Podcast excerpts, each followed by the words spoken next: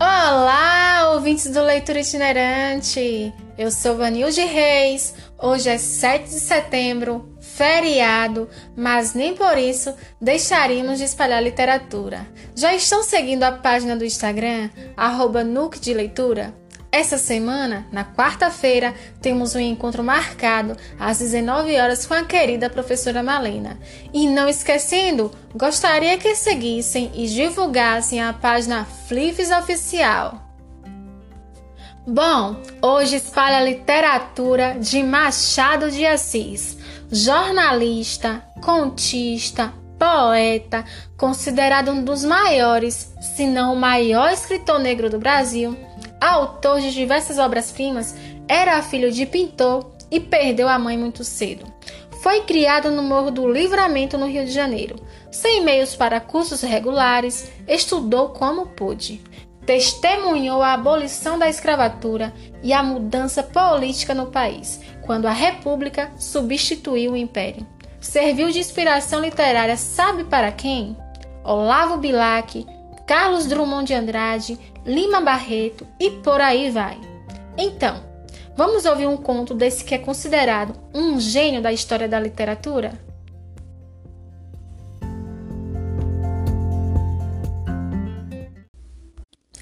Um apólogo.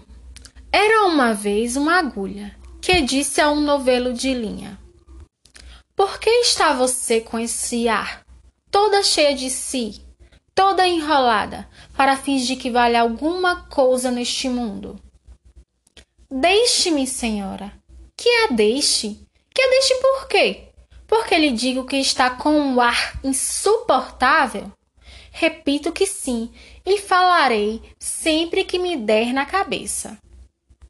Que cabeça, senhora?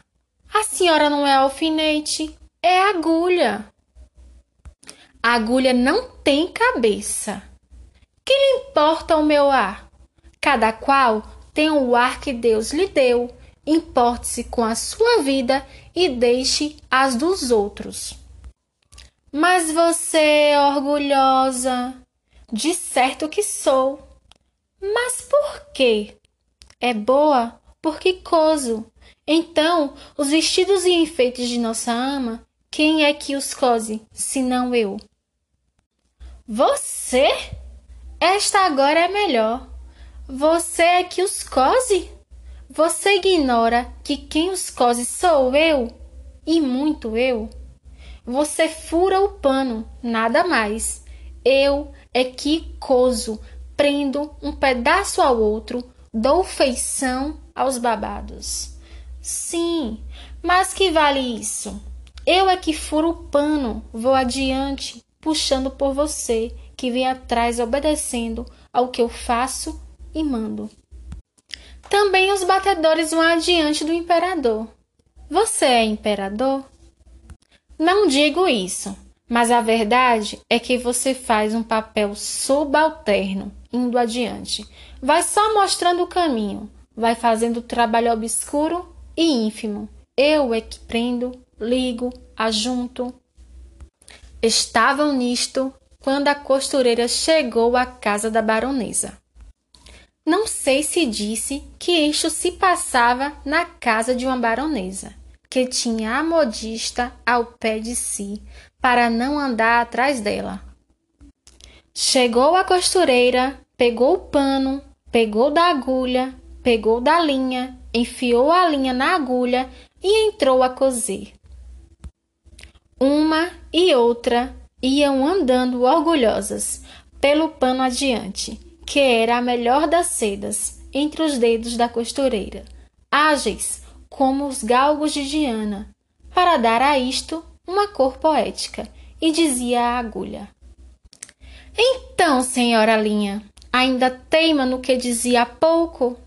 Não repara que esta distinta costureira só se importa comigo? Eu é que vou aqui, entre os dedos dela, unidinha a eles, furando abaixo e acima.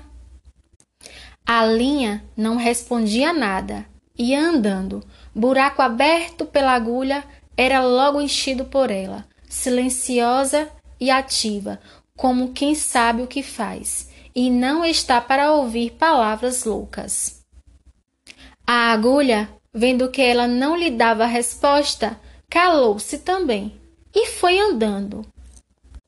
E era tudo silêncio na saleta de costura. Não se ouvia mais do que plique, plique, plique da agulha no pano. Caindo o sol, a costureira dobrou a costura para o dia seguinte. Continuou ainda nesse e no outro, até que no quarto acabou a obra e ficou esperando o baile. Veio a noite do baile e a baronesa vestiu-se.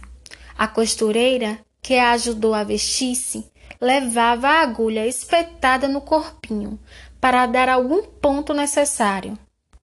E enquanto compunha o vestido da bela dama e puxava um lado ou outro, arregaçava daqui ou dali, alisando, abotoando, acolchetando a linha para mofar da agulha, perguntou-lhe: Ora, Agora diga-me quem é que vai ao baile no corpo da baronesa, fazendo parte do vestido e da elegância? Quem é que vai dançar com ministros e diplomatas, enquanto você volta para a caixinha da costureira antes de ir para o balaio das mucamas? Vamos, diga lá. Parece que a agulha não disse nada, mas um alfinete de cabeça grande e não menor experiência murmurou a pobre agulha.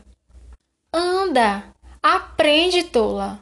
Cansastes em abrir caminho para ela e ela é que vai gozar da vida, enquanto aí ficas na caixinha de costura. Faze como eu, que não abro caminho para ninguém. Onde me espetam, fico. Contei esta história a um professor de melancolia, que me disse, abanando a cabeça: também eu tenho servido de agulha a muita linha ordinária. Fim. Obrigado pela atenção e até o próximo episódio.